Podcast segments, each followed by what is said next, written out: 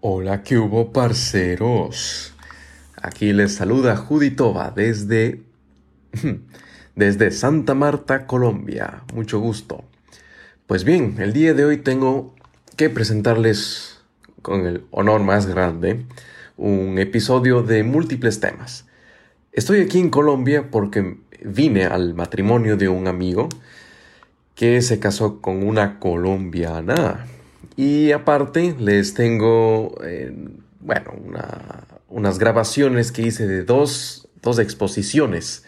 La una es de una hacienda de café, va a ser interesante cómo explican en todo el proceso, cosecha hasta del trillado y etcétera, muy, muy, muchos detalles ya vamos a, escuchar.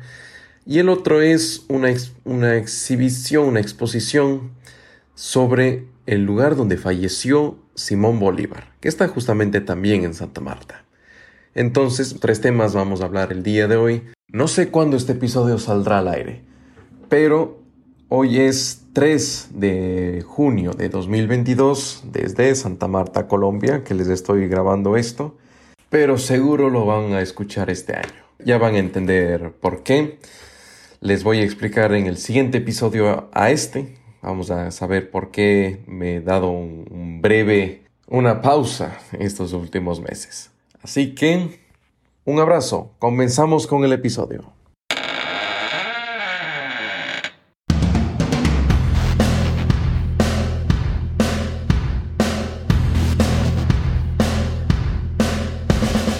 Bienvenido a Audio Viajes, el podcast de Voyage Llama presentado por Juditova y Fran Cepo. Escucharás historias fascinantes alrededor del mundo y entrevistas a trotamundos. Aprenderás a tomar mejores decisiones en tus viajes para que tengas una experiencia más exquisita. Puedes encontrar las notas del episodio, la transcripción y mucho más entrando a boyashama.com barra podcast. Con ustedes, tu anfitrión viajero, mochilero y políglota, Juditova. Si te gusta el blog o el podcast, considera apoyarnos con una pequeña pero generosa contribución mensual en nuestra página de Patreon. Tendrás acceso anticipado a nuestros episodios, serás reconocido como mecenas en nuestra página web y tendrás otros beneficios adicionales. Asimismo, podrás hacernos preguntas que incluso podrían ser anunciadas en el mismo podcast. Puedes empezar por 3 dólares mensuales o si te sientes más altruista y generoso, hay opciones superiores. Entra en tu navegador web en www.voyageyama.com barra Patreon para más información. Dejaremos un enlace en la descripción de este episodio. Agradecemos enormemente toda contribución. Hola estimados oyentes y viajeros de Audio Viajes. Este es el episodio 48 y les saludo desde mi estudio. Ahora sí con el micrófono propio. Anteriormente había grabado la presentación, la introducción que escucharon, desde el celular, obviamente no con la mejor calidad, pero se podía entender con facilidad. Ahora les vamos a dividir el episodio en tres partes. En la primera parte escucharán una grabación de un expositor de café que nos hizo un tour, una guía por toda una hacienda de café en Santa Marta. Hermoso, maravilloso. Y escucharán su voz. Lastimosamente todo grabé con el celular, no puedo, no se escucha tan claro, o sea, porque se escucharán bastante ruido de fondo, pero es, se lo puede entender se lo puede entender, solamente tienen que pegarse un poco más los audífonos y tal vez subir el volumen. La segunda parte consiste en una visita a la hacienda donde falleció el libertador Simón Bolívar. Al igual que la primera, es una exposición, es una exhibición de un guía turístico que nos hace el, toda la guía a través de la hacienda.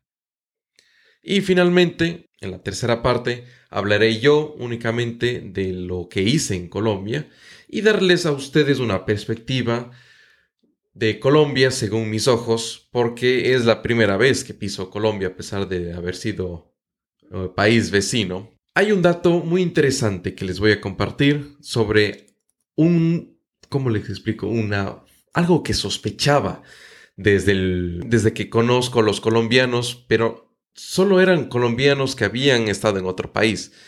Pero quería saber si este dato, esta característica de los colombianos, se replica en la mayoría de los casos en su país natal. Ya van a escuchar cuando lleguemos allá. Y nueve años de fundada. Y fue fundada por ingleses. Los ingleses llegaron aquí en la zona a montar la vía férrea de Santa Marta. Eran ingenieros. Ustedes se dieron de cuenta que la sierra estaba completamente sola. Se vendieron cuatro y formaron cuatro fincas grandísimas. De las cuales una llama el María Teresa, el Recuerdo, Cincinnati y La Victoria. Ellos se fueron en la tierra y trajeron una maquinaria igualita a las cuatro fincas. Lo que pasó en una época que hubo gente armada. Al haber gente armada, la gente se iba yendo a las ciudades, dejan las fincas solas. Aquí a una finca sola, la gente comienza a desbaratar y a vender por chatarra. Acabaron con todas las maquinarias. Solamente La Victoria se ha conservado con toda la maquinaria de esa época. ¿De, de qué año será esto? 1800. 1892. Exactamente. Entonces, en, eh, en 1950 vino una alemana aquí a buscar trabajo y le dijo al inglés que le trabajo. Le digo, no te doy trabajo si no te vendo la finca. Él le dijo, yo no traigo dinero, solamente traigo un niño pequeño. Le digo, no importa, coge la finca y me la paga como tú puedas. Porque ya el inglés había hecho mucha plata, esto puse mucho café. Le dio la finca, el alemán comenzó a trabajar, cada año que recolectaba su café, con esa misma plata le pagaba al inglés. Así duró pagándole 15 años, hasta que ya el inglés se fue y quedó el alemán con su finca. Ese alemán de la época falleció. Al fallecer, uno que vino pequeño con él fue a Europa y su estudio, vino el señor a hacerse cargo de la finca. Pero también con el tiempo le cayó cáncer de piel y falleció. Al fallecer él, la esposa del hijo es la que está encargada de la finca, todavía sigue siendo alemana. Ah. Sí. El primer café que hubo sembrado aquí en la zona se llamó arábico. Es, Una, sí, es una plantación bastante alta. Uno obliga bajando esa planta, como está rojo el granito, se cae mucho café al suelo. Semicafé es la entidad del gobierno que vive grabando plantaciones en el laboratorio. Sacó una plantica que se quedó bajita, que se llama caturra. Le lee cabetero la mayoría es caturra porque es facilito para recortarlo. Nosotros también compramos caturra, pero entonces con el tiempo le cayó un honguito a la planta que se llama la roya. Le cayó la roya del café. Sube mundial por todas partes, sí. Todo el mundo era cortándolo, quemándolo, echándole químicos. Semicafé siguió mejorando en el laboratorio hasta que sacó una planta y ya no le cae la roya. Ahora esa planta llama variedad Colombia, Castilla o F8. Son plantas muy buenas. Tú siembras una aquí de esa calidad y tiene la que tiene roya y no se le pasa. ¡Qué maravilla! ¿Sí? F8. Sí. Y eh, Castilla o el, el variedad Colombia. Tú la siembras y tiene la de roya acá y no se le pega. Aquí va el café con agua por la tubería. Todo el desplazamiento es con agua. En el campo tenemos 16 posiciones como esta que ves en distintos lugares del campo. Entonces tú te pones un canastico como este y vas recolectando todo el día. Lle- Sí. Llenas los sacos. Por la tarde llega donde está una posición como esta. Cada vez que llenas una caja y la vacías, cada persona tiene un número para saber de quién es el café. Allá está el administrador con su libreta anotando cuántas llenas para poderte pagar. ¿Y cuánto es, eh, cuánto es una, un- Llenar esta caja pequeña cuesta 8 mil pesos. 16, 16, 32. 32 mil pesos le pagan al, al- Al que recoge la grande, sí. ¿Y esto qué, en, en sacos cuánto es? Un saco. Un saco entero, Un saco lo llenas, claro, con cuatro garrafones. Sí, 32. sí. Esta caja, aproximadamente 15 kilos, eh, valen los 8 mil pesos. Pero aquí hay gente del eje cafetero que son muy prácticas con la recolecta, pueden llenar hasta 20 cajas de esta en el día. Sí, como hay unos que cogen 10 o 15 laticas, depende de la rapidez de la persona. Claro. ¿sí? Entonces aquí viene bajando el café con agua. Esto está lleno de agua. Entonces el café pesado todo se va yendo al fondo. Hay un café que queda arriba en el agua flotando que es de café de mala calidad. Ese café se va por el lado izquierdo, va a pasar por otra máquina. Lo separamos aparte. Cuando lavamos el café sacamos lo que es la segunda y la tercera calidad. Café que se vende a bajo precio. Y es lo que se vende aquí en el comercio. Porque el café que está abajo, que es de buena calidad, va para otra máquina aparte y lo va para exportarlo. Todo va para exportación. El café de buena calidad. Claro que tú vas a un centro comercial y compras café de buena calidad. Si compras un café de 25 para arriba, ya es café de buena calidad. Pero si tú compras lo de 10 mil pesos para abajo, téngalo por seguro que estás comprando lo que está aquí flotando. que es lo que se ve mucho acá. Porque tú ves que en la ciudad hay mucha gente vendiendo tinto en termitos. Tinto, Claro. tinto, tinto. Esa gente de bajos recursos. Que compra una bolsita de café. En uno hay una bolsa de café que vale 6 mil pesos. Imagínate que puede ser. Claro. Entonces ellos compran de ese café barato para hacer su tinto y venden en la calle como 500 pesos cada tintico. Y todo el mundo toma ese café, ¡ay, qué café tan sabroso! pero es un café de mala calidad. Claro. Aquí las cosechas casi todas comienzan en octubre, porque llovió en abril, ya que llovió dura ocho meses creciendo el granito de café. En octubre va a estar rojo el momento de recolectarlo. Entonces comenzamos la recolecta, duramos tres o cuatro meses recolectando café. En esos tres o cuatro meses vamos a recolectar alrededor de 15 toneladas de café. En el interior hay una cosecha que consigue con la de acá, que también es en octubre. Pero entonces la gente a ella le gusta venir mucho acá porque aquí te metes a trabajar, a trabajar, a trabajar. Y aquí no tienes a dónde tomar cervecita, ni a dónde jugarte la plata, no te gastas el dinero. Aquí ahorras platica. En cambio, en el eje cafetero está una finca cerca al pueblo. Tú vas del pueblo a la finca, el pueblo a la finca. Te Se pagan los viernes. Te pagan los viernes porque no trabajan los sábados. Pagan el viernes y el lunes no tienen un peso. Así. Qué barbaridad. Entonces ellos dicen que les gusta venir mucho acá porque aquí es sin plata. Aquí te metes a trabajar. Aquí tenemos campamento grande para alojarlos a todos. Aquí son 60 personas que utilizamos. Wow. 70. 60 en la temporada de, de recolección. Sí. ¿Y Y, qué y extensión todos viven aquí. Sí, claro. Aquí 70 tenemos, hectáreas. aquí tenemos ca- ¿Cuántas? 70 hectáreas. 80. 80. 80. 80 Sí. hectáreas. Aquí tenemos campamento grande y la gente, aquí tenemos 10 casas donde viven 10 familias. Ellos permanentemente viven acá porque ellos lo que hacen es mantenimiento de campo ahorita que no hay cosecha. Cuando hay cosecha nos apoyan también en la recolecta y también le venden la comida a todos los que vienen a cosechar en la época para que durante todo el tiempo esté la gente acá. Sí. Claro. ¿Y el fin de semana qué hacen estos empleados? ¿Salen de vacaciones? No, el domingo, el domingo es el día de lavar unas botas, hacer el aseo. Porque nomás trabaja hasta el sábado. Aquí trabajan hasta el sábado. Ah, hasta el sábado. Y Sí. todo el sábado. Sí, claro, aquí trabajamos hasta el sábado. Aquí no es como en el eje cafetero, que en el eje cafetero los sábados no trabajan. Allá pagan los viernes en la tarde y descansan el sábado y domingo. Ah, Aquí no, aquí, aquí trabajan todo el sábado. ya. Ocho horas. Sí, claro, y la gente del eje cafetero son más bravas para trabajar, porque ellos vienen aquí y comienzan a trabajar. A las 3 de la tarde comenzamos a, a- a medir, ¿sí? Ellos vienen y miden, como son las Ellos mismos traen sus sacos. Sí, claro. Como a las 3 de la tarde, como en el, distintos lugares en el campo tenemos posiciones como esta. Igualitas. Sí. Entonces ellos van y miden a las 3 de la tarde, lo aguantan 3 horas para las 6, van y trabajan 3 horitas más. Al otro día, el poquito que cogieron esas, esas 3 horas, la miden al otro día. Sí. Ellos vienen a trabajar, ellos no vienen aquí a mover gallo. No es como la gente de, de aquí, de la, de la zona, pongamos si, ah, no, a las 2 y media, ah, ya, ya, ya vendrá el señor para, para, entregar el café. Pues ya quieren irse para la casa. La gente del eje cafetero no, ellos vienen a ganar plata. Ellos vienen y miden y todavía se van tres horas más. Tres, cuatro, hasta seis Claro, de la es tarde. que al, al, al ser pagados por el número Sí, claro. de cajas, claro. Sí, Y esa gente viene a ganar plata. ¿sí? Porque aquí te metes a trabajar y aquí no hay donde tomar cervecita, ni donde guardar la plata, nada. Aquí te ahorras platica. Cuando te vas, llevas buen Y dinero. vienen a trabajar los cuatro meses de Sí, de tres a cuatro meses, sí. Solamente una vez en el año. Aquí no es como en el eje cafetero, que en el eje cafetero hay dos cosechas. Mitaca. Sí, para hasta la mitad, que la, Claro. es una traviesa que llaman. que es poquita, pero da. Sí. Porque- pero allá es porque llueve demasiado. Al llover demasiado hay floración a distintos tiempos, entonces hay dos cosechitas. Ah, Sí. No es como aquí, que aquí solamente hay una. Aquí solamente hay una sola cosecha. sí. Ya. Pero allá por lo que llueve, depende del departamento así mismo de café. En el interior casi todo el año hay café. Depende del departamento. ¿eh? Wow. Sí. claro, claro. Bueno, todo el café que quedó flotando de mala calidad arriba en el agua va a venir Ah. por ese tubo y pasa por esta máquina. Por Y ya esta lo sep- despulpadora. Sí, sí, y lo separas en un tanque aparte. Cuando lavas el café saca la segunda y la tercera calidad de ese café, que se vende a bajo precio. Por aquí viene el café. El café de buena calidad viene por aquí, por ese tubo grueso. Se reparten de dos máquinas que están girando. Sí. Sí, esas son únicas. Aquí ha venido mucha gente y dicen que no la han visto sino acá nada más. Son trilladoras. No, es pulpadora. Despulpadora. Esa es la que le va a quitar la cáscara roja.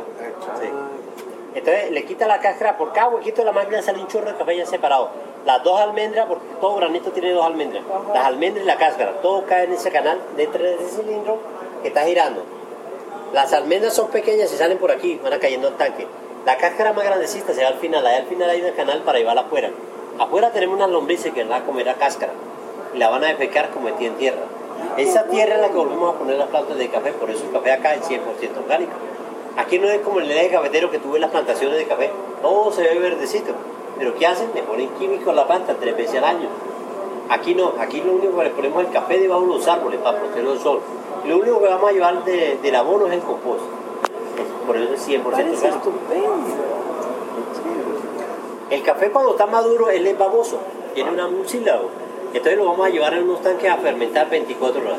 Esas 24 horas es muy importante para que suelte la baba que tiene el café y con una acidez que es muy importante para él. Porque hay partes donde hay máquinas que demulinizadoras que llaman. Sí. Sale el café expulpado y sale seco ya.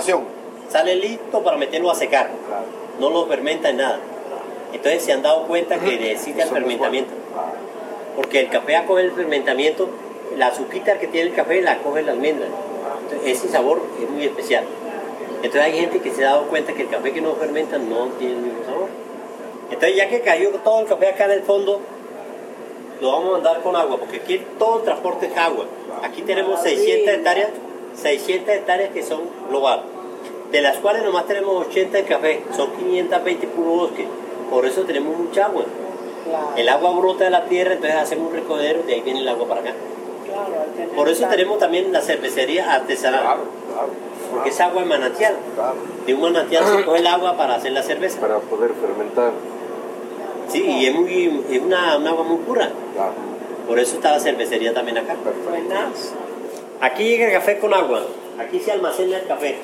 Aquí le sacamos el agua dura en seco 24 horas, fermentando. Después de fermentado le volvemos a poner agua para llevarlo a transportar al, a los tanques donde lo vamos a comenzar a lavar. Pero en el lavado tenemos una canal con una compuertica. Entonces el café pasa por la compuerta. Si es pesado el granito se cae. Si flota porque un animalito le hizo un dañito, flota un poquito. Si es demasiado dañado más arriba y cae en un segundo tanque. En el segundo vuelve a manejar y vuelve a pasar a un tercero. Entonces separamos primera, segunda, tercera. Hacemos la última clasificación en el lavado. Este es un café de buena calidad, pero uno a ojo no ve que hay un granito que tiene un huequito. Pero con el agua sí lo va a flotar de una vez. ¿eh? Sí, y tenemos un tanque para cada día del proceso para llevar las 24 horas que precisas. ¿sí? Utilizamos solamente como transporte. El café más reparado después de 24 horas por ahí con agua. Se va por el huequito que ven ahí. Hay una tubería subterránea para llevarlo al patio. Ahí en el patio lo vamos a comenzar a lavar y a clasificar. Solamente como transporte allá. Bueno, aquí va a llegar el café ya fermentado de adentro. Aquí estos embuditos se llaman Venturi, trabajan con pura presión de agua. Aquí abre estas llaves y llena la presión de agua tan fuerte por debajo del canasto que este tubito lo que inyecta la presión del agua lo manda acá. Se va pasando café con agua y se va lavando. Aquí abre la llave y hace lo mismo, inyecta agua por debajo, sube el café por aquí con agua y va por la canal. Esa canal que está aquí es muy especial, la que tiene las compuerticas. Aquí cae café pesado.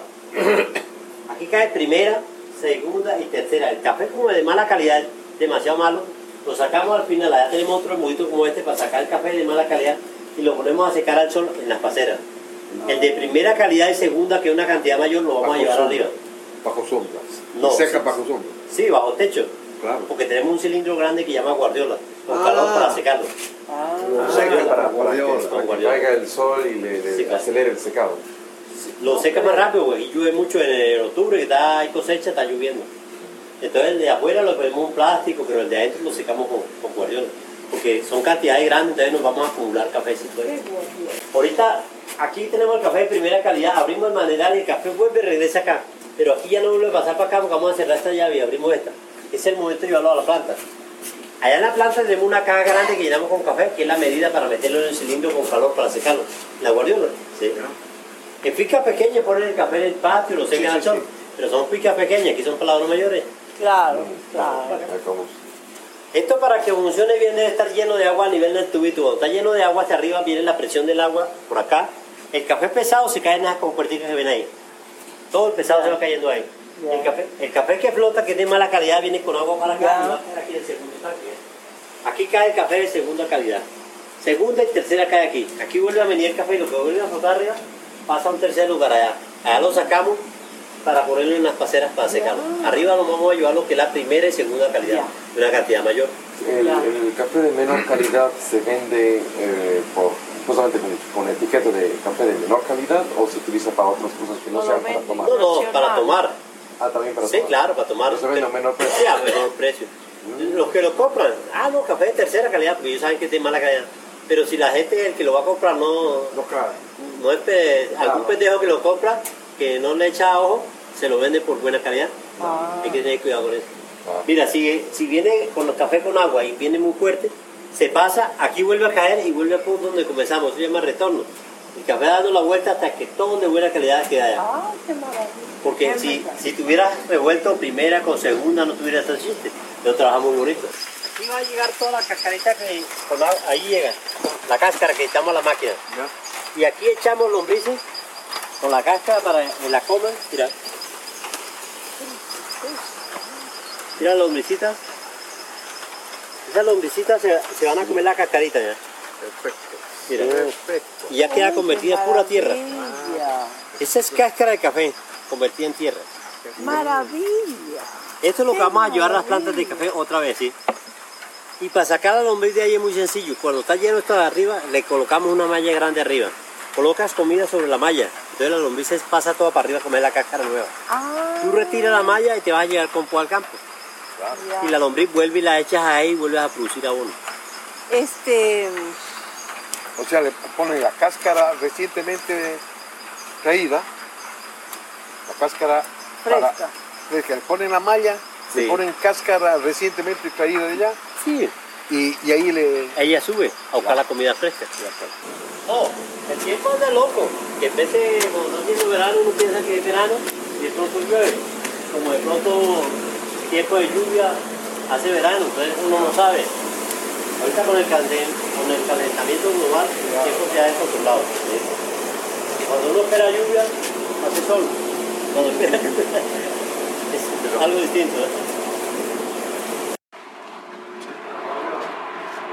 Hablan, hablan de que va a haber mucho frío, porque resulta que la Tierra está aquí retirada de, de- de la Luna, entonces va a haber un, un tiempo muy violento.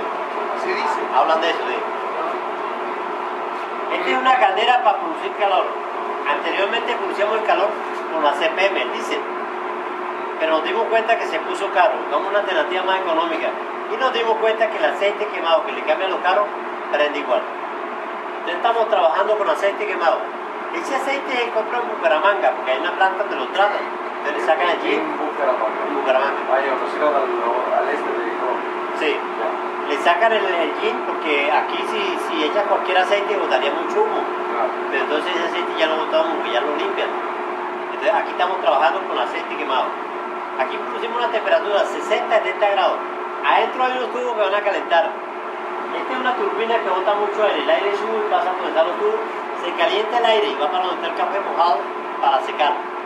Cuando ya seca el café ya vas a resbalar donde están las tablas. Aquí cambia el aire, ya el aire no sube, sino que viene por acá y transporta el café seco hasta arriba del segundo piso. De esa forma no tienes que cargar nada. Una sola persona está haciendo este proceso todo. Y esta guardiola cuando descarga son 85 bultos que bota, de 40 kilos. Y todo lo va a subir el aire. Ustedes hacen puntos de 40 kilos. De ¿Por 40. qué? Exacto, solamente se pone 40. ¿Por qué? Porque es una, un estándar que se hace todo el tiempo para la dueña llevar la cuenta más fácil. No que no, que salieron unos sacos de 50, no, que salieron unos de 30, no, no, todo 40. Cuando se habla de sacos, son, todos son de 40. En la caja que tiene arriba es sacos de 40, No, no, eso es sacos de 4. son de 60. Son de 60, 60 porque viene con la cáscara. sí, con la cáscara ya. Claro. Pero ya, ya cuando está seco el café es que lo pesamos de 40 kilos. Ya. que solamente trabaja con agua. Viene bajando del río una tubería de 300 metros, pasa por la llave. Allá adentro hay una cuchara donde pega el chorrito y genera la fuerza al generador. Ese generador te produce 40 kilovatios, que son suficientes para 20 cada que tenemos. Las 20 cada tienen su nevera, autorización, está anotada todo. Ahora, si colocas esta penca, vamos a ver esa flecha donde está montado este cilindro para secar café. Tenemos otro pequeño. Tenemos la turbina del aire, tenemos la que le quita la cascarita de café, todo a base de agua. Cuando lavas el café en el patio, sube y llena las casas amarillas. Cuando llenó las casas amarillas, ese es el momento de meter el café en cilindro. Mete el café en cilindro con calor, comienza a trabajar 24 horas. Cuando tenga las 24 horas en un aparatico de tal, le sacan la muestra para ver cómo está el café. Si está entre 10 y 11, ya está listo. Si está por arriba de 12, está muy mojado. Si está por debajo de 10, está muy seco. Hay que tener cuidado porque está muy seco. Llena un saco, pesa menos, pierdes plata porque está liviano. Mira, tenemos la para secar la grande y tenemos la pequeña también para secar. Cuando ya el café está seco, como estas aquí, Este es el momento de venderlo. Así se vende. Pergamino. La mayoría, sí. Todo en pergamino. En Santa Marta hay una cooperativa que llama Café, nosotros le vendemos a ella, y ella es la que compra café orgánico, nos paga bien. Entonces le vendemos a ella y ella es la que encarga de Ella paga bien. ¿Cuánto le pagan el saco? eh, por kilo. Por kilos, ¿cuánto? Una, yo no sé cómo está ahorita, pero me imagino que debe estar como a 22, 23 al- 23 mil el kilo, sí. el kilo. El kilo. Porque fue que el precio se subió por las nubes. Anteriormente la carga de café valía por ahí 1.200.000 y la gente decía, uy, está por el café por las nubes. Pero entonces ahorita, ahorita está más cara porque ahorita subió a 2 millones, creo que cerró en 2 millones 150 mil pesos la carga. Ahí, 2 millones 150 mil pesos. Está por las nubes. La carga es 125 kilos. 125 porque se pierde en, en esta cascarita. Claro, se pierde el- la cascarita y queda sin kilos. Claro, desperdicios. Entonces, pero el problema fue por el Brasil. El Brasil es el mayor productor de café. Pero el Brasil tuvo un problema el año pasado, que primero tuvo una sequía, después vino una, helada. Entonces, al helarse el café, no tienen café. Entonces los precios se fueron arriba, porque el Brasil es el mayor productor de café. Al no tener café en Brasil, todo el arriba. Ahora ponamos en uno o dos años que el Brasil ya tiene otra vez café, pues los precios van a bajar. Entonces por eso el precio subió ahorita, ahorita está a 2 millones 150 mil pesos la carga, imagínate, está con las nubes, Entonces usted dice que el kilo 22 mil. aproximadamente. sí. Mira, para hacer, para quitar la cáscara, ya el café que quede así, así llaman trillado, ¿sí? Para quitar la cáscara esta, tenemos esta trilladora que llaman trilladora. Le quitamos la cáscara aquí arriba y te lo manda por aquí hay un cilindro que viene girando el café. Pero el cilindro tiene una malla de mayor a menor, ¿sí? Mira, aquí puedes ver el cilindro que tiene la mallita de menor a mayor. En cada lugar te bota una clase de café de diferente tamaño. Eso es para separar los tamaños. Para cuando lo vayas a tostar van solo calibres. Porque tú estás el grande con el pequeñito, y tú estás uno primero que el otro, y el sabor te queda todo disparejo. Entonces tiene trilladora y clasificadora a la vez. Y ya cuando quieres el café, tostarlo, lo vas a llevar a una maquinita como esta que tenemos acá. Aquí pone 250 grados de calor. Cuando ya tienes el calor ahí, metes 7 kilos acá. Empieza a trabajar. En 15 minutos ya hacer el café tostado. Es muy rápido. Este es un tostado medio, que es muy, muy clarito.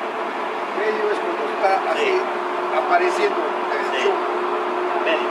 Porque hay gente que le gusta muy oscuro el café. El café descafeinado. Es más oscuro. Para sacar café descafeinado hay que darle como 20 minutos más. Sí, claro. Le quema la cafeína el café. Aquí hacemos cantidades pequeñas, vamos 100 bolsitas que hacemos diarias para venderle a la gente. Ahí llevan una bolsita de café tostado, molido. Porque todo el resto lo vendemos en pergamino, ¿verdad? ¿A qué, ¿A qué temperatura dice que puede? 250 grados. Anteriormente teníamos una máquina más pequeña, entonces el café salía muy disparejito, ¿sí? No salía bonito el color, disparejito. Está limpio ese café. Aquí va una persona achicando el colorcito, y ya cuando está listo, no, hacia allá. Y esto enfría de una vez. Como con el control Sí. y esto también, para Sí, poder ver Sí, a través va, del vidrio. claro, aquí va viendo el café, va dando la vuelta ahí. Adentro hay un cilindro que va girando. ¿sí? Es con diésel, ¿Perdón? con gas. Así. Cuando secamos el café, la guardiola grande va a subir por el tubo grueso y todo se acumula hacia arriba. Allá tenemos la pequeña, también sube por el tubo grueso y todo se acumula hacia arriba. Y vamos a vender El café. piso de arriba. Sí, arriba tenemos una jaula que llaman, donde guardamos todo el café. Y vamos a vender café, aquí tenemos la báscula. Aquí vamos a pesar de 40 kilos el saco. Pones el empaque, abre el maneral, se llena rápidamente, lo coces y de una vez vas al transporte. De esa forma no tienes que coger el café ni manipularlo con nada. Es limpio el proceso. Ya, aquí por la tubería roja va a subir el café con agua. Aquí viene. Aquí tenemos un separador de agua, es un tubo delgado con una mallita. El agua se cae aquí, se va para el río, se separa. Solamente por aquí sale el cafecito reparado a llenar las cajas. Esta es una medida que tenemos, este es un cilindro pequeño que tenemos abajo. Cuando llenamos esta caja, metemos el café en el cilindro, me da a trabajar 24 horas con calor. Cuando está seco, va a subir por el tubo grueso y todo se. ¿Cuántos kilos son? Aquí son alrededor de, de- son 44 sacos que sacamos de 40 kilos. O sea, con 44 sacos Se llena este. meten una guardia, a la A guardia. esta, a esta. Y Allá tenemos la grande que hace 85 bultos. Aquella hace 85 y hace A 44. ver, a ver si le entendí. De, de abajo sube el café ya... Con eh, agua. con, eh, con agua, pero... Viene tostado patio. o no? No, viene, viene con el patio mojado. Y lo vamos a meter aquí a secar. Ah, ya, esa Ya, es la parte aquí lo metemos secada. a secar.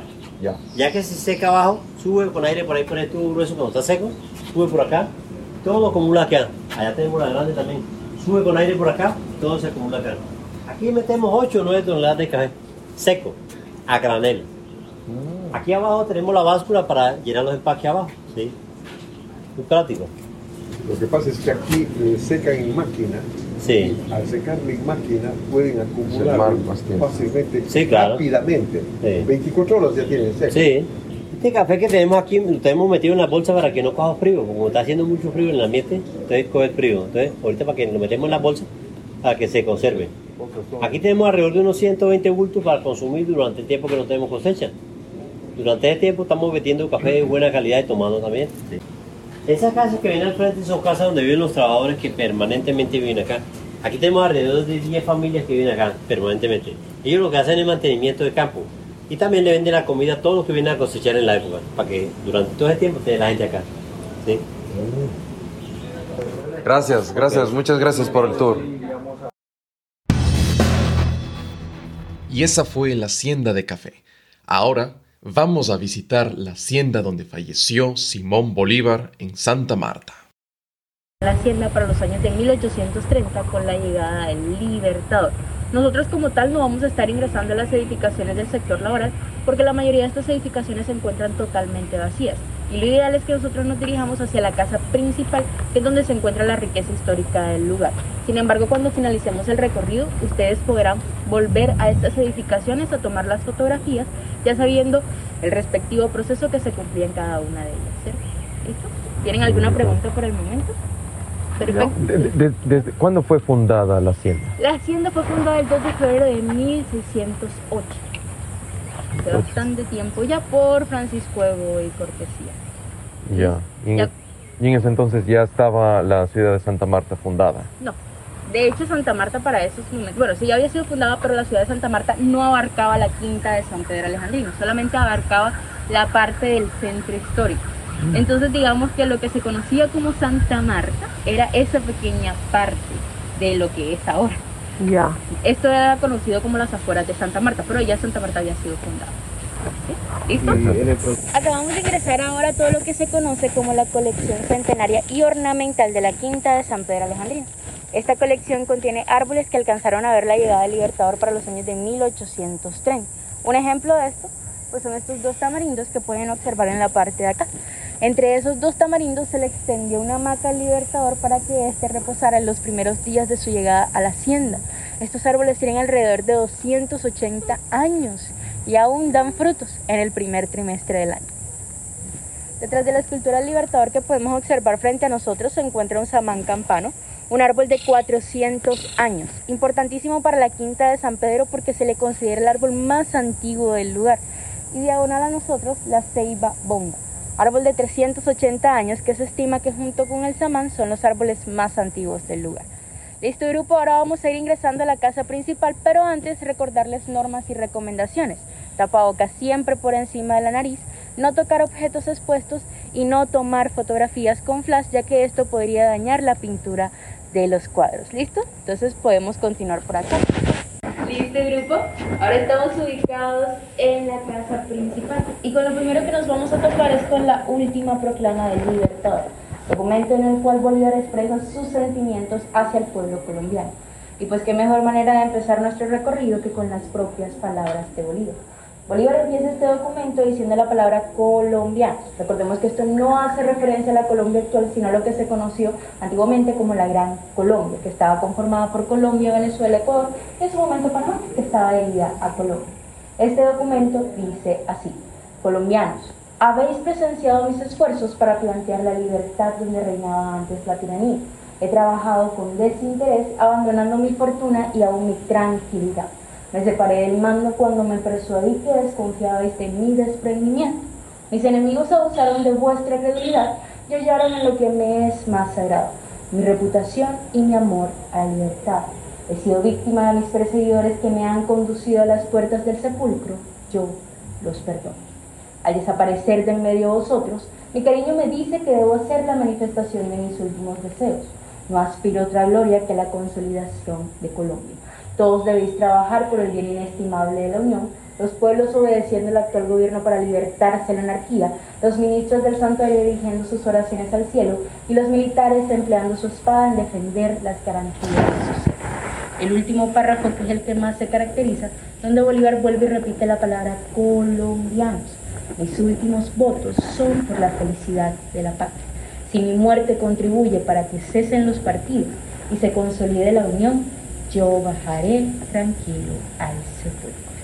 Simón Bolívar, el 10 de diciembre de 1830, aquí en la quinta de Santo de Alejandría.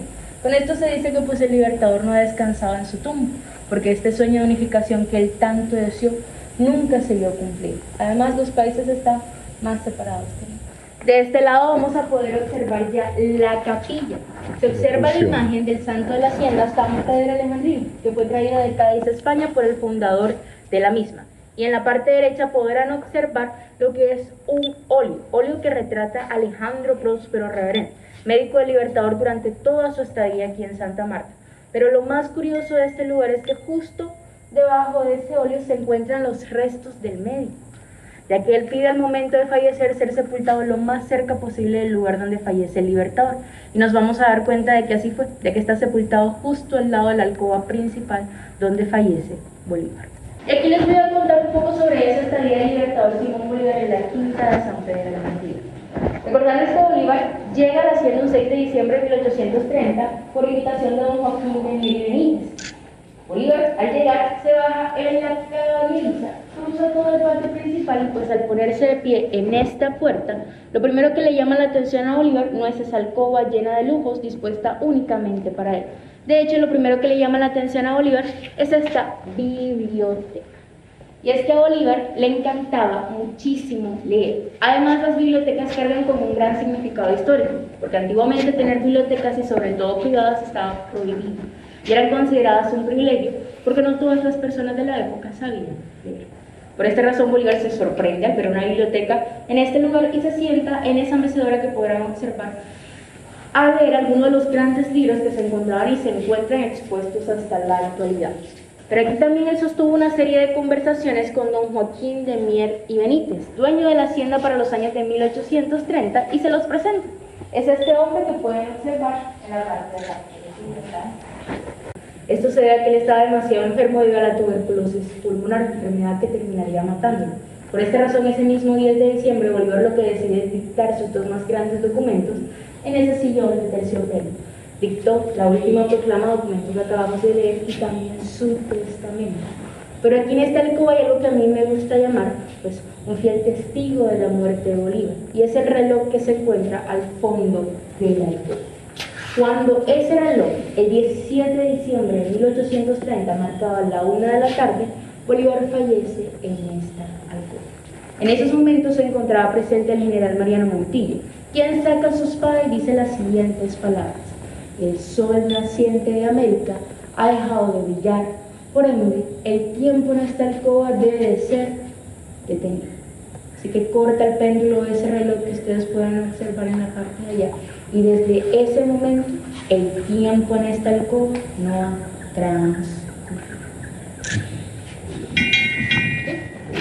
Gracias. Pero ¿qué pasaba con los muebles que usó Bolívar? Bolívar sufría de tuberculosis pulmonar. La tuberculosis es una enfermedad altamente contagiosa. Por esa razón la mayoría de muebles tuvieron que ser quemados en la. Evidentemente tampoco las dimensiones. Sí, tampoco son iguales. De hecho, pero sí es una réplica exacta. Esa es una réplica exacta de la cama en la que estuvo Bolívar. Las personas de la época eran bastante bajas. Por esa razón es bastante pequeña esa cama. Bolívar mismo era bajito. Era muy bajito. Pero para Bolívar era una estatura promedio, era unos 64. No era mucho. Y uno, uno, en los cuadros ve a Bolívar imponente y poderoso, pero era bastante bajito. Ahora estamos ubicados en la sala bolivariana. Antiguamente, pues esta era conocida como la oficina de Don Joaquín de Miguelitos, donde administraba toda la producción del ingenio.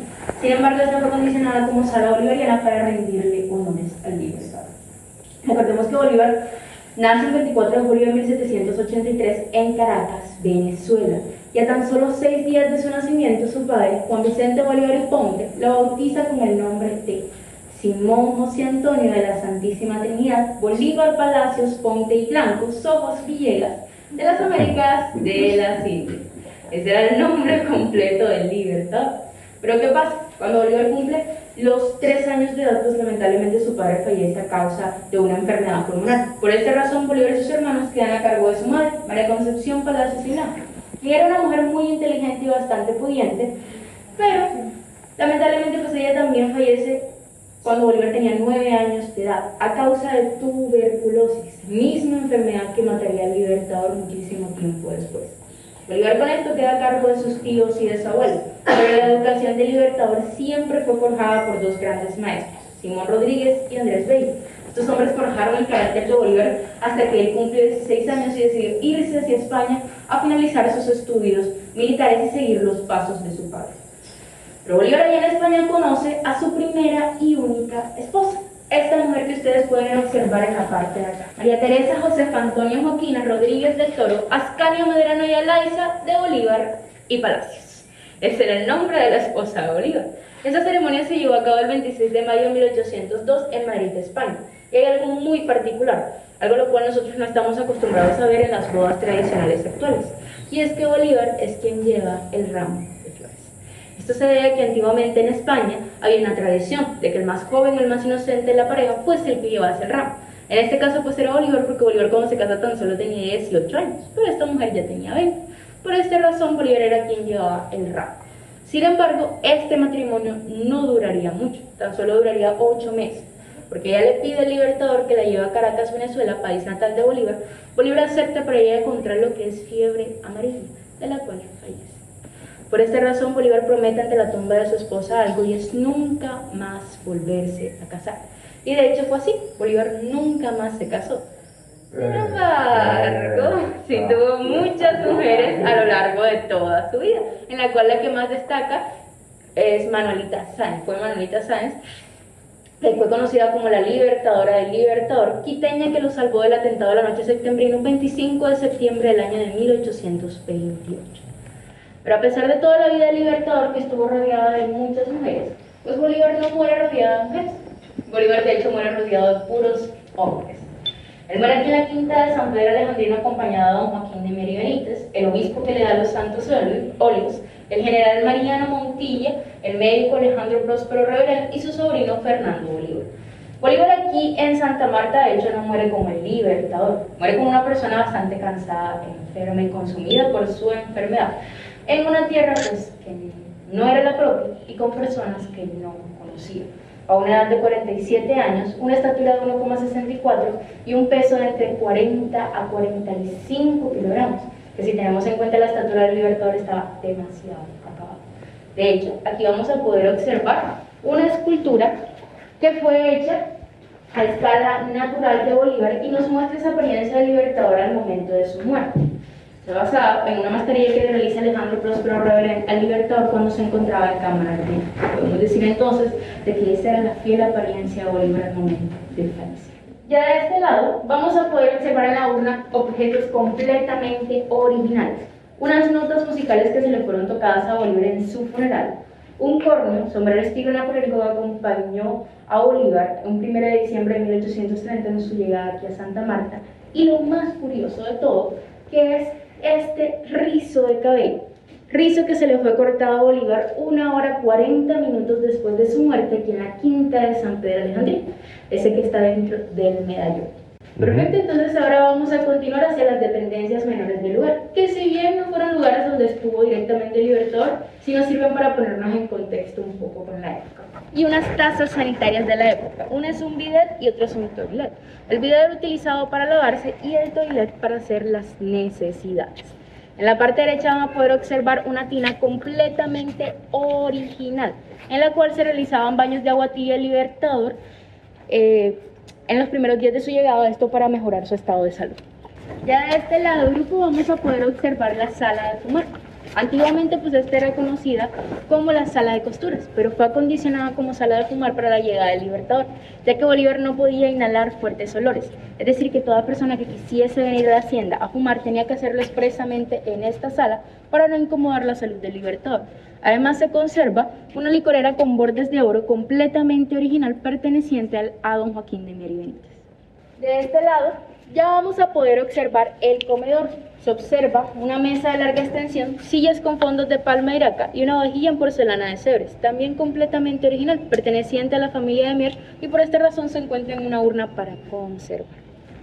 Esta cocina se le suministraba la dieta del libertador Simón Bolívar, la cual se basó en caldo de pollo, vino y sagú, el sagú es una planta de tipo medicinal, la cual era mezclada con los alimentos de Bolívar en esos momentos para que esto se espesara. El sagú es una especie de harina que de hecho sale de una palma, la palma de sagú, y con eso también se elabora pan. La dependencia menor más interesante de toda la casa, porque este era el lugar donde se elaboraban los postres y los panes de la época. Sin embargo, aquí fue donde se le realizó la autopsia al libertador Simón Bolívar por Alejandro Próspero René.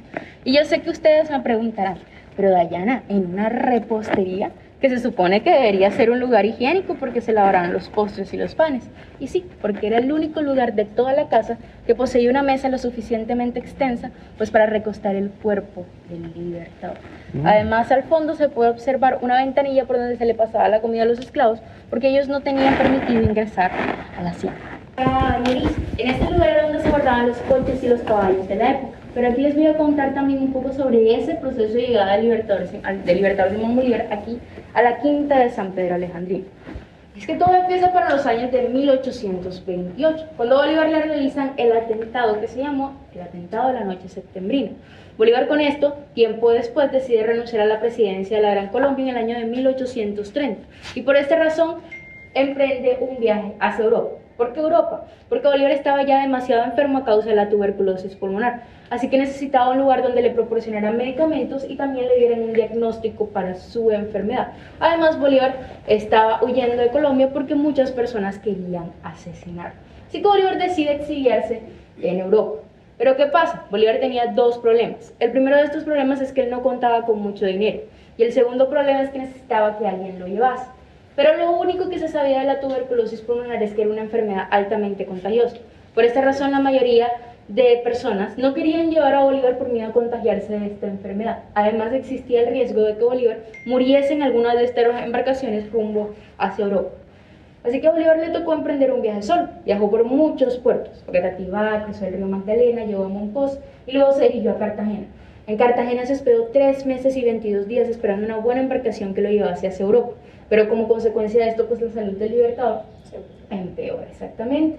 Así que él decide posponer su viaje y viajar hacia Turbaco para recibir un baño de aguas termales. De Turbaco él viajó a Sabanilla, y en Sabanilla es donde recibe la invitación tanto escrita como oral de don Joaquín de y Benítez, invitándola a que viniese aquí hacia Santa Marta. Bolívar primeramente no acepta esta invitación. ¿Por qué? Porque el dueño de la hacienda era un español. Bolívar se la pasó la mayor parte de su vida pues luchando contra españoles, le resultaba muy irónico de que un español que él no conocía nada estuviese diciendo para invitarlo a venir aquí a la hacienda. Así que Bolívar decide rechazar la oferta. Sin embargo, él sigue preguntándose, ¿quién es don Joaquín de Mier? De, de Mier y Benítez. ¿Cuál es la insistencia de que yo vaya a Santa Marta? Y es ahí cuando descubre que don Joaquín tenía una, una serie de flotas que podían llevarlo hacia Europa. Es decir, que aquí Bolívar no vino por querer, más bien vino por necesidad. Muchos otros dicen que por conveniencia. Pero lo importante es que Bolívar llega aquí a, Santa Marta un 1 de diciembre de 1830. Llega una embarcación que se llamó el Bergantil Nacional Anual. Pero se dice que dentro de esa embarcación Bolívar estaba tan enfermo que ya no se podía mover. Y de hecho hay que trasladarlo hasta donde se hospedó primeramente en una silla de brazos. Y eso fue hasta la casa de la aduana. Allí lo recibe Alejandro Próspero Reverán. Él observó el estado de salud del Libertador durante unos cuantos días y se dio cuenta de que la enfermedad de Bolívar pues era meramente pulmonar. Es decir, que la cercanía de la casa a la aduana con la bahía de Santa Marta lo que provocaba era que Bolívar empeorara su estado de salud.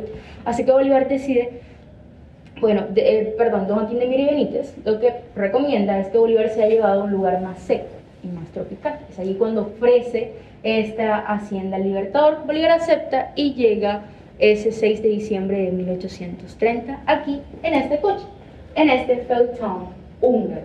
uno de los coches más finos de la época. De hecho, se dice que cuando el Libertador ingresa a la hacienda por ese portón que pueden observar en la parte de allá, en este coche, lo primero que pide Bolívar es ser llevado inmediatamente hacia la alcoba principal. Esto no fue por ser grosero, ni mucho menos porque se llevara mal con el dueño de la hacienda porque era español. Era más bien porque Bolívar estaba demasiado cansado con respecto al viaje, ya que como les comentaba antiguamente, pues Santa Marta no tenía vías. Santa Marta, eh, digamos que eh, simplemente era la parte del centro histórico. Por esta razón, todo lo que tuvo que pasar el Libertador fue un camino abierto, o lo que comúnmente conocemos como una trocha. Esto hizo que el viaje se extendiera de entre 2 a 3 horas, perjudicando totalmente la salud del Libertador. Por esta razón se entendía que lo que primero quería Bolívar era ser llevado inmediatamente hacia la alcoba principal.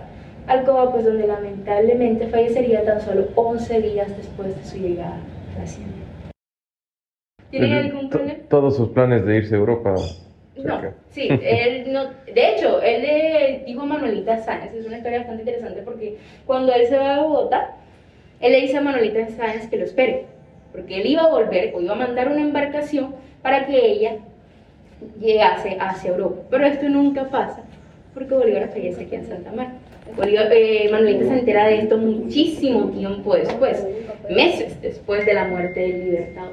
Y luego ella es exiliada de, Colombia, se refugia en Perú.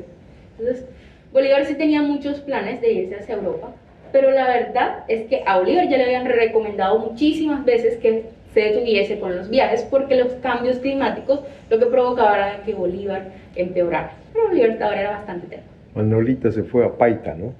Sí, y eh, a, Perú y después, bueno, Manolita lo que pasa con Manolita es que en Ecuador fue exiliada también. Ah. Manolita fue exiliada tanto de Colombia como de Ecuador, así que se tuvo que refugiar en Perú ya en los últimos momentos de su vida. Ella estuvo en Perú bastante pobre, de hecho tuvo que sobrevivir a causa de trabajos manuales como los bordados para comer el día a día. Sin embargo, ella desarrolló una enfermedad en la piel llamada difteria, lo cual era, la cual era bastante contagiosa y peligrosa en estos momentos. Muere bastante sola a una edad de 60 años y ella es sepultada en una fosa común.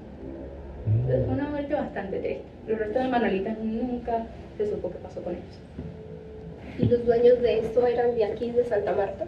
Ellos eran españoles. Ah, Pero don Joaquín de Miri Benítez había llegado a una edad de cuatro años aquí a Colombia. Entonces por eso se dice que pudo haber invitado al Libertador por este sentimiento patriótico que pudo haber desarrollado cuando tan solo era un niño llegar aquí a Colombia. Pero yo digo que más bien, la otra teoría es que Don Joaquín lo invita aquí porque sabía que el Libertador era una persona importante. Traerlo a la Quinta de San Pedro lo que iba a hacer era darle como un reconocimiento a la ciudad. Y pues aquí estamos, ¿no? Por lo tanto, primero vamos a dirigirnos hacia el sector contemporáneo, veremos los monumentos que se encuentran hechos en honor al Libertador y posteriormente ustedes tendrán total libertad para volver a estas dos salas, así como a todos los sectores de la Quinta de San Pedro Alejandrino, a tomar las respectivas fotografías correspondientes. Una pregunta, ¿dónde descansan hoy en día los restos de Simón Bolívar? Los restos de Bolívar se encuentran en, Venezuela. En Venezuela, ¿no? sepultados en la Catedral Basílica de Santa Marta por un periodo de 12 años, hasta el año de 1842, cuando los restos fueron repatriados hacia Venezuela. Esto por misma petición de Bolívar en su testamento. Ahora estamos ubicados en todo lo que es el sector contemporáneo. Les recuerdo que todos estos son monumentos hechos en honor al libertador Simón Bolívar a partir de los años de 1930 en adelante. El primero que vamos a poder observar es este altar de la patria. Este altar de la patria fue construido para los años de 1930, pero inaugurado para los años de 1942, debido a estas esculturas, ya que estas fueron hechas en Italia por dos italianos, Emiliano Lupi y Augusto Rosa. Están hechas en mármol de Carrara y cargan con un profundo significado. Esta del centro es la diosa que representa la República Victoriosa de Colombia. En su mano derecha sostiene un libro que representa la Constitución y en su mano izquierda unas espigas que simboliza que la unión hace la fuerza. Detrás de ella vamos a poder observar una puerta que simboliza que Colombia es la puerta a los países suramericanos. Y por encima de esta, un símbolo, que es un crismón griego, que significa Dios sobre todas las cosas. De este lado vamos a poder observar a la diosa de la prosperidad colombiana. Esta se encuentra sosteniendo un escudo con unas monedas simbolizando la protección de riqueza. Y detrás de él, león con el rabo entre las patas, simbolizando que la tiranía española ha sido vencida por la prosperidad de la diosa.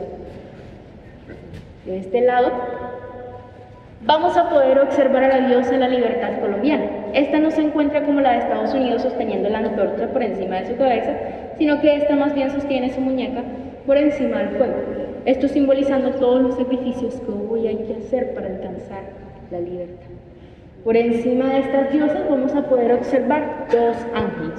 El que está a mi derecha, el ángel de la paz. Este se encuentra sosteniendo su mirada hacia el cielo pidiendo por el cese de las guerras. El que está a mi izquierda, el ángel del progreso, el cual sostiene un arado como símbolo del trabajo.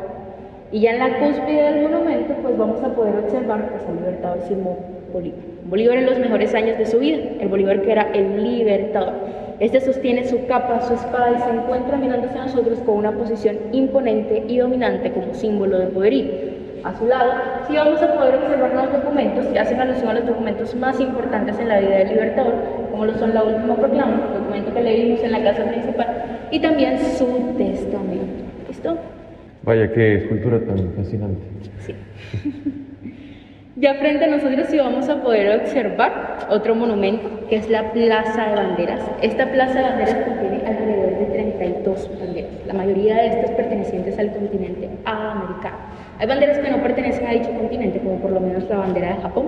Japón se encuentra allí porque Japón hace una serie de donaciones al Museo Bolivariano de Arte Contemporáneo que ya vamos a visitar y además se encuentra la bandera de España. Esto simbolizando pues el lugar donde donde contrajo matrimonio Bolívar y también donde realizó la mayor parte de sus estudios. Vamos a poder observar que tanto al inicio como al final se repiten tanto las banderas de Venezuela como de Colombia, esto simbolizando el lugar donde nace y donde muere el Esto es un haz de espigas, simbolizando que la unión hace la fuerza. Sí, muchísimo tiempo estilo actual, moderno. Exactamente, por eso. pero con estilo antiguo, ¿no? Exacto, pero un estilo contemporáneo como por, por, lo menos las esculturas que vimos para los años de 1930. Es, todo esto es para diferenciarlo de por lo menos el sector antiguo, por estas pinturas. El color amarillo ocre es más dado a las edificaciones antiguas, como lo vimos anteriormente, mientras que el, el color blanco se hace para diferenciarlo de las esculturas que son actuales. ¿Listo? Entonces, grupo, ya con esto pues hemos finalizado nuestro recorrido. Espero que les haya gustado y que les haya servido. Me encantó poder compartir este rato lleno de historia junto a ustedes. Espero sigan disfrutando de la quinta de San Pedro Alejandrino. Muchísimas gracias y espero que sigan disfrutando. Gracias. Muchas gracias por todo y sobre todo por memorizarse todos los nombres, todo el nombre de Simón Bolívar. Espero que les haya gustado. Sí, sí, muchas, gracias. Muy amable, ¿eh? Gracias. Y los códigos se encuentran. Fantástico. Cuídense mucho. Muchas gracias. Muchas gracias. Y eso fue la exposición del lugar donde falleció Simón Bolívar en Santa Marta. Y ahora la tercera parte. ¿Qué estaba haciendo en Colombia? Pues me invitó un amigo a celebrar su matrimonio, su boda, en Santa Marta, en junio, primeros días de junio, y bueno, ¿por qué no también conocer un poco del resto del país, ya que era mi primera vez que estaba ahí? Este viaje lo había... Lo había añorado hacer en carro. Bueno, primero comenzó con una ilusión de hacer el viaje en moto. ¿Se imaginan yo cruzar todo... todos, todo el todos los antes, no mentiras, solamente desde Ecuador hasta Colombia en motocicleta? De hecho, lo había pensado pero no estaba preparado. Era todavía un amateur y sigo siendo un amateur, pero sobre todo porque no tenía los permisos para poder salir del país con esa motocicleta. Porque esa era, justamente la motocicleta de mi amigo. No me permitió viajar en su moto hasta Colombia, entonces tuve que ver alternativas. Después soñé con salir en carro y con eso no hubiese tenido problemas. El problema es que no pudo darse a cabo hubiese querido ir en el carro, no sé, hacer un viaje de tres o cuatro semanas haciendo respectivas pausas, tomando vacaciones del trabajo, haciendo teletrabajo, pero al final del día no fue posible. Me pregunto cómo habrá sido mi vida si es que hubiese ido en, en carro y regresado en carro, o sea, dos, dos meses de mi vida haciendo eso, pero lo haré algún día yo, yo tengo que hacer eso algún día. En carro, en moto, no me importa. Tengo que cruzar un día un, país entero en un vehículo y simplemente darme cuenta de lo asombroso, el asombroso planeta en el que vivimos. Pero bueno, regresando al tema. Al final del día tuve que hacer entre deudas y gestiones para, para venir a mi siguiente viaje, que estoy actualmente aquí, desde donde estoy grabando este episodio. Ya les voy a contar en el episodio 50. Sintonícenlo muy pronto. Bueno, eh, vine en avión, vine con mis padres, fuimos invitados al matrimonio del amigo. Este amigo nos invitó a este lugar porque, bueno, su futura esposa era, bueno, en ese entonces ya estaba casado. Eh, su esposa es colombiana y nos invitó a que pasemos unos días en su celebración. Y bueno, ¿Cómo era Colombia? Nunca he estado en Colombia antes. Para mí no fue un choque cultural muy grande. Obviamente había cualquier cantidad de pequeños cambios, como por ejemplo los nombres de los, eh, no sé, de la decoración, como, como la presentan, cómo se presentan en las calles, por ejemplo, como eh, hay diferentes franquicias de supermercados o farmacias o cosas por el estilo. Por ejemplo, me llamó la atención de que las farmacias les llaman las droguerías. Interesante. Pero en esencia sigue siendo un país sudamericano, vecino al mío, y tenemos mucho, mucho en común. Como ya oyeron en la, en la parte pasada, Colombia y Ecuador comparten mucha historia juntos. De hecho, fuimos un solo país hasta 1830, si no estoy mal. Eso sí, la temperatura era... Bueno, me fui en verano, que era de esperarse. Era caliente y húmedo y la ropa se me pegaba a la piel, era desesperante. Tanto así que en el matrimonio eran la una de la mañana y todavía sentía calor. Hacían como 30 grados en el matrimonio a la una de la mañana y tenía que de vez en cuando después del baile o mejor dicho, mientras estaba bailando, tenía que aproximarme a los, a los ventiladores porque la verdad no, no soportaba, era demasiada asfixia. Por suerte era en un lugar abierto al público, no, no era bajo techo, entonces era más agradable, era más llevable. Y el día domingo, después del matrimonio, nos fuimos con mis padres a pasear en un taxi por la sierra interior que está cerca de Santa Marta. Qué lugar y qué vista tan espectacular. Aquí fue donde encontramos la hacienda de café, muy bonita, muy, muy silvestre. El, todo, el, todo el paisaje era fantástico. De verdad es un, un paisaje hermoso. Lo, subiré fotos al blog foyashama.com próximamente. Y para terminar el viaje, nos fuimos a Medellín. Medellín, Colombia. Bueno, ahora sí es el tono apropiado para Medellín. bueno, fue una visita corta de un par de días que fuimos con mis padres a conocer la ciudad, desde la Comuna 13, los páramos que quedan en, subiendo el, mediante el teleférico, el Museo de Botero, entre otros. Llama la atención de esta ciudad que fue una, no sé cómo decirlo, un campo de batalla en los años 80, sobre todo, entre narcotraficantes y hubo mucha, mucha muerte. Tanto sí que los números de sicarios, sicariatos cometidos en esta ciudad, más o menos creo que estaban entre los mil mensuales. Entonces, en esta ciudad morían muchas personas y eran víctimas de la delincuencia, del narcotráfico y de muchos, muchos otros crímenes. Pero ahora la realidad no es totalmente diferente, pero está cicatrizando esa herida que dejó en la ciudad. Y hoy es muy visitable. Eh, pudimos caminar tranquilo a varias, en varias partes de la ciudad. No quiere decir que visitamos todo.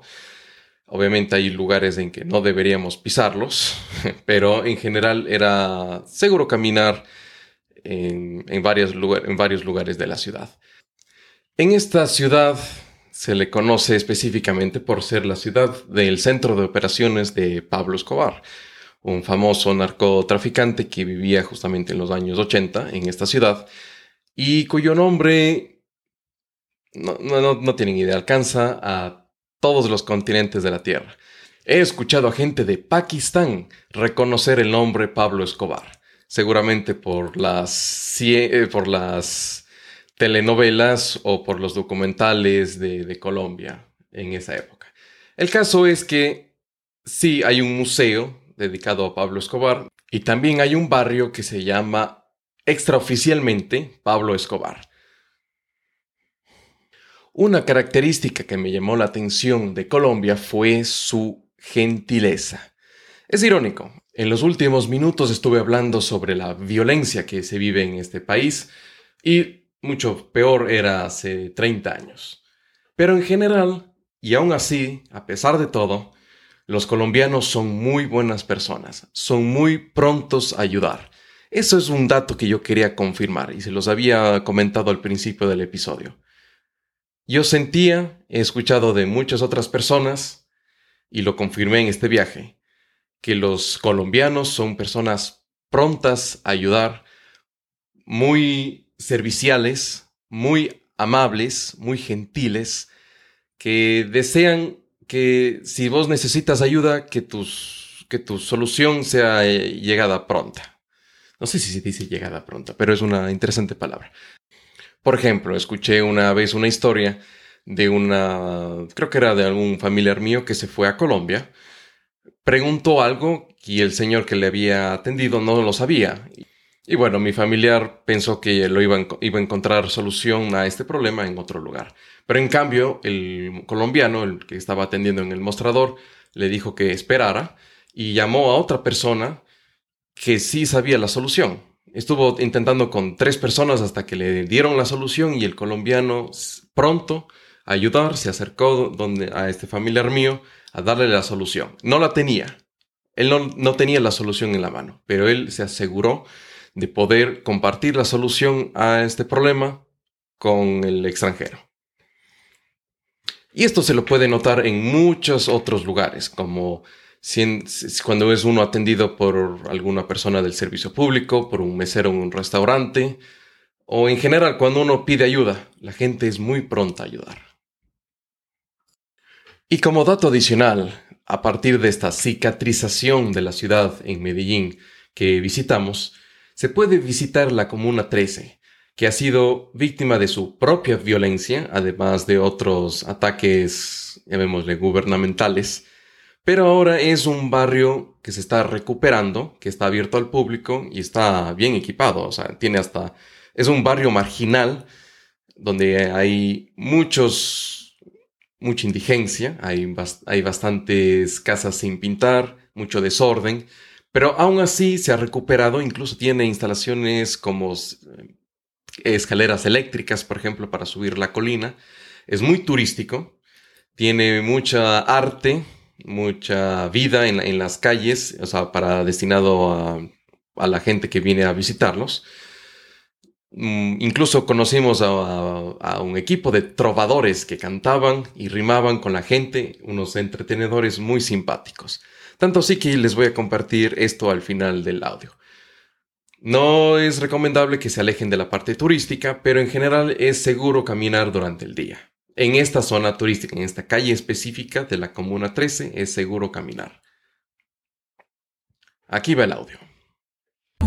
Un abrazo para Ecuador y otros para Costa Rica. Se vienen de Medellín, Bogotá también de Cali. Y aquí yo pido un aplauso tan rápido como el rally. saludando la gente de Costa Rica. Acá no les tire picos y mucho menos picas cuando están en Medellín, escuchando a los troveros. Se saluda diferente como meles pa' parceros. Venga, yo se los presento, amigo, pa' que lo piense. A ver dónde está la bulla del pueblo costarricense. Y aquí yo los tengo al frente y este mensaje me trae. Si vienen de Costa Rica, esto es pura vida, mae. Así yo les trobo atrás, hoy los meto en mi folclor. Han llegado desde Cuenca, directo del Ecuador. bienvenida. Hoy en este atardecer, en su tierra ya he trovado y ya he tomado pinceler. Y el y con gusto se lo enseño. Qué rico es un cholao allá en el pueblo caleño o también un pan de bono como lo dicta la ley. O incluso allá subimos derecho para Cristo Rey. Armenia. Fue el trobarles, permita que me encapriche. Ay, qué rico es un aquiaco o un chocho de ceviche o una bandeja paisa. En mi verso los encinto o para un buen desayuno un plato de gallo pinto.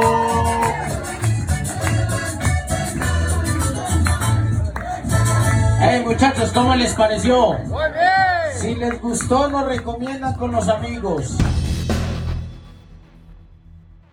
Bueno, eso es todo por el episodio de hoy. Muchas gracias por quedarse hasta el final.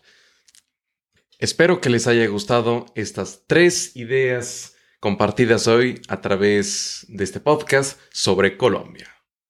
Si crees que este episodio fue entretenido, valioso, útil y lo será para otras personas, déjanos tu reseña honesta y un me gusta o una valoración de unas 5 estrellas en la aplicación donde nos estás escuchando.